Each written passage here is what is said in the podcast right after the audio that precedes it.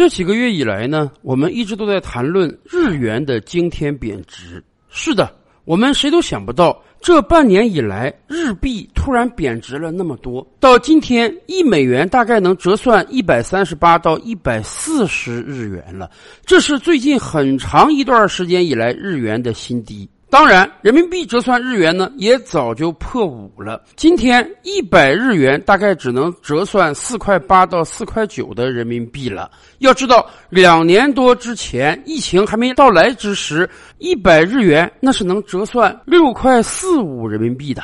所以。真的，我们身边都有很多人在盘算，什么时候啊，这个疫情消散了，我们能够再度到日本旅游的话，那简直吃喝玩乐样样打八折呀！尤其是咱们身边还有很多人是干日本代购的啊，现在他们会告诉你，赶快多买点东西吧，现在日币贬值贬的厉害，相当于你拿人民币能买到比以往多得多的东西。当然，在我们谈论日元贬值反映了日本国内经济环境非常差的时候呢，总是会有人站出来跟我们说：“啊，你不懂，日元贬值呢是日本故意的，因为他们要加大出口。”这个道理听起来似乎是很通的。日元贬值嘛，那么日本出口的商品相当于按美元计算，它就打了个折扣。那么当然，日本商品在国际上的竞争力就应当加大，日本的出口就会增多，日本的顺差就会增多，这是有利于日本经济的。咱们以前经常说，为什么进入到九十年代之后，突然之间日本就经济失落三十年了？那是因为当年美国逼着日本签了所谓广场协议，美国要求日元升值，日元升值之后呢？以美元计价的日本商品就相当于价格提升，你在国际市场上就没有竞争力了，所以日本商品卖不出去了，自然日本就被美国收割了，然后日本经济就陷入到了失落的三十年。所以按这个道理讲啊，日元升值对日本不利，日元贬值对日本才有利。然而时移世易呀。今天的日本，说实话，你这个日元再贬值，你的商品的竞争力还是大不如前了。甚至在过去几个月啊，日元一方面在巨贬，而日本的贸易逆差还在不断加大，这使得日本遭遇到了双杀。这也是为什么过去几个月很多中国经济学家和日本经济学家提出的日本经济有崩溃的风险。在过往的几个月，我们说全球主流发达国家除了我国之外，纷纷遭遇到了逆差。但是不同的国家逆差大小是不一样的。你比如说德国吧，人家只是在五月份出现了十亿欧元的逆差而已，这个量并不大。而且主要原因是因为德国最近几个月在疯狂的购买能源，要为马上到来的秋冬季节做准备。所以很显然，德国的这个贸易逆差它是可防可控的。再过几个月，德国会转回到顺差。然而，日本呢？到六月底，日本已经连续十一个月逆差了，而且每个月的逆差是越来越高。根据日本财务省二十一日发布的贸易统计结果显示，啊，日本今年上半年六个月的时间呢，贸易逆差高达七点九二万亿日元，几千亿人民币，几百亿美元啊！这创下了有可比统计以来的历史同期新高。什么意思？在过往几十年里，我们知道日本是贸易立国的，日本一直是顺差的，所以今天的日本贸易逆差是过往几十年历史所罕见的，而且日本的逆差正在不断加速。刚才说上半年的贸易逆差七点九二万亿日元，而整个六月份日本贸易逆差一个月啊就一点三八万亿日元，也创下了历史同期新高。是的，这才是最可怕的。对于德国而言，人家那个贸易逆差呀是个季节性的、周期性的，是因为它要大量囤积能源而产生的。可是日本的逆差已经十一个月了，而且每个月的逆差数额都在增大，都在创历史同期新高。所以，日本的逆差。恐怕已经是不可逆的了，而且日本逆差是在日元大幅贬值之下造成的，这对日本经济的损害会更加剧烈。日本今天经济面临着短期和长期两大威胁。从短期看，为什么日本逆差越来越多？主要原因是因为国际能源价格的飙升。咱们知道，日本是一个地穷民贫的国家。日本的经济奇迹呢，是建立在它对全球化的依赖上的。日本可以大量的从海外进口能源资源、原材料，然后通过工业这个点睛之手，制造出大量的工业产品来出口到海外。当年为什么美国人对日本经济的崛起都感觉到胆寒？那是因为在北美市场，日本汽车把美国本土汽车打得满地找牙呀。到今天，在美国人的思维中，还是认为啊，日本车皮实耐用、经济实惠。日本的大量工业制成品在过去几十年是卖满全球的，这也使得日本政府赚到了很多很多钱，每一年的顺差都不断创新高。然而，今年情况发生了巨大的逆转，俄乌战争这个黑天鹅不单使得整个欧洲现在失血过多，日韩也是这样啊！而且日本还上赶着要跟在美国的后面去制裁俄罗斯。本来那是欧洲的事儿，跟你没什么关系。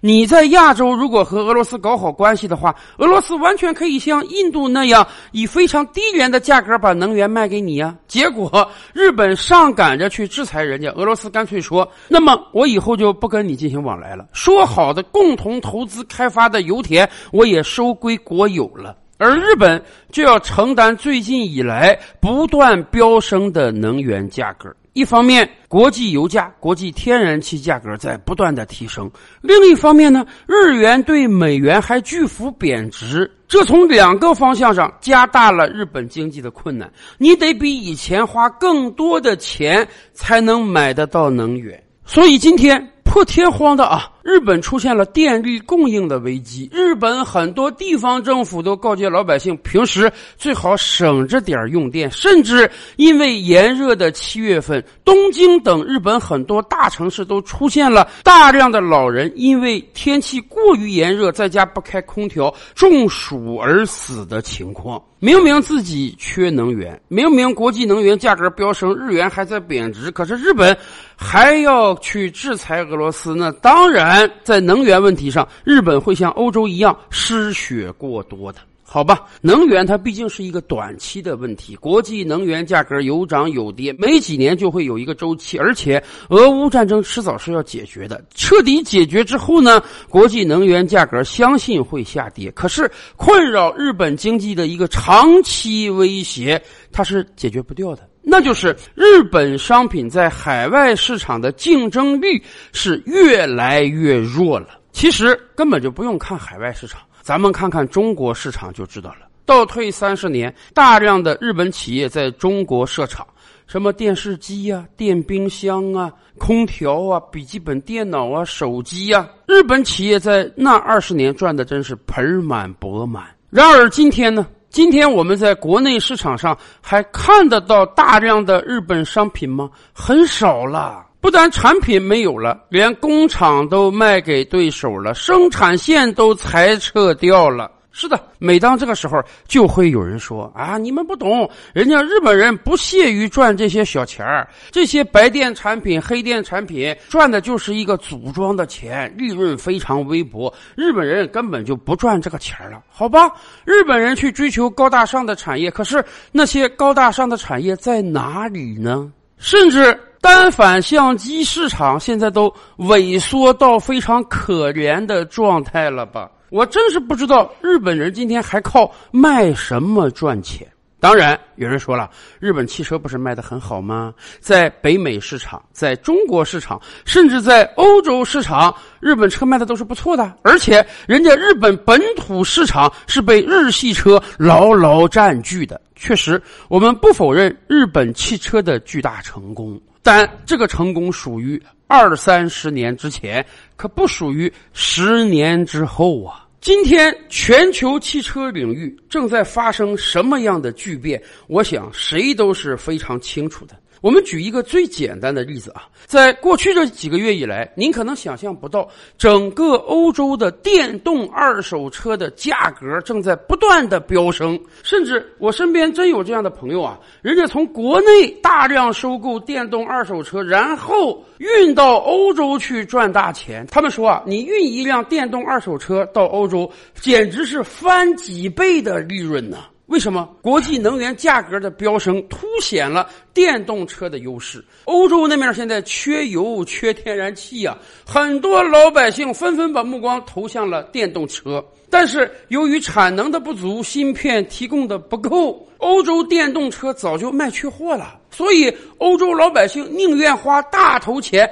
买二手电动车都行。以至于啊，电动车价格在我国和欧洲市场早就出现了倒挂了。以往咱们觉得，那欧洲、美国的豪华车卖到国内要加很多税，所以呢，一辆在美国卖五十万的车，在国内可能会卖两百万。现在情况已经颠倒过来了。你花十几万买的电动车，可能在欧洲得花二三十万才买得到，而且这个趋势恐怕真的是不能逆转的。世界各国政府早就制定了规划，在未来十年要大力推广电动车。十年之后呢？十年之后恐怕燃油车都不让卖了。在这样一个状态之下，大家可以想象一下，留给日本汽车的时间还有多久？日本车确实质量好。它省油啊，相比于美国那个大排量车，确实你买日本车能给你省了很多油钱。可问题是我买了电动车之后，我连油都不用了，我省下来的钱比日系车要多得多呀。在电动车面前。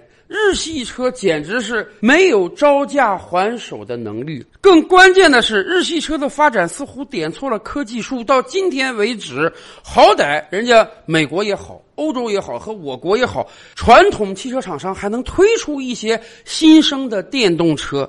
日本推得出来吗？你脑海中有日本电动车形象的存在吗？所以，从长远眼光看，日本汽车产业在未来十年、二十年将会遭遇到非常大的危机。如果他们赶不上电动车这一波那说实话，日本汽车产业那真的就得崩溃了。几百万产业工人、几千家配套厂商、八大汽车品牌，很有可能在十年之后是没有车可以卖的。这样的情景对日本经济来讲才更加可怕呀！您想，以前日本企业可以大量的生产电视机、空调机、电脑、手机，现在这些产业通通没有了。这些产业吸纳的大量就业没有了，这些产业为日本创造的大量顺差没有了，所以日本今天才遭遇到了连续十一个月的贸易逆差。那么，未来呢？如果汽车产业这个支柱产业彻底垮掉之后，如果未来日本不但不能向外出口汽车，反而要大量的进口汽车的话，那么日本的贸易逆差恐怕就是常态化了。然而，像俄罗斯和沙特这样的国家，人家是老天爷给饭吃，国家就有大量的资源，所以我哪怕没有工业产品的生产，我这个老百姓日子过得也会是很滋润的。日本不行啊，日本就是一个地穷民贫的国家。二十世纪初，日本的第一桶金是怎么来的？难道我们还不知道吗？那是大量的向东南亚输口女性人力才换来的呀。而今天，如果日本的支柱产业纷纷垮掉之后，如果日本的贸易逆差在未来五年、十年成为常态的话，那日本经济真跟破产和崩溃差不多了。所以，我们经常讲，一个国家货币的币值跟这个国家经济的长期趋势是挂钩的。这恐怕也是为什么日元一直贬的原因吧。照吕拍案。本回书着落在此，欲知大千世界尚有何等惊奇，自然是且听下回分解。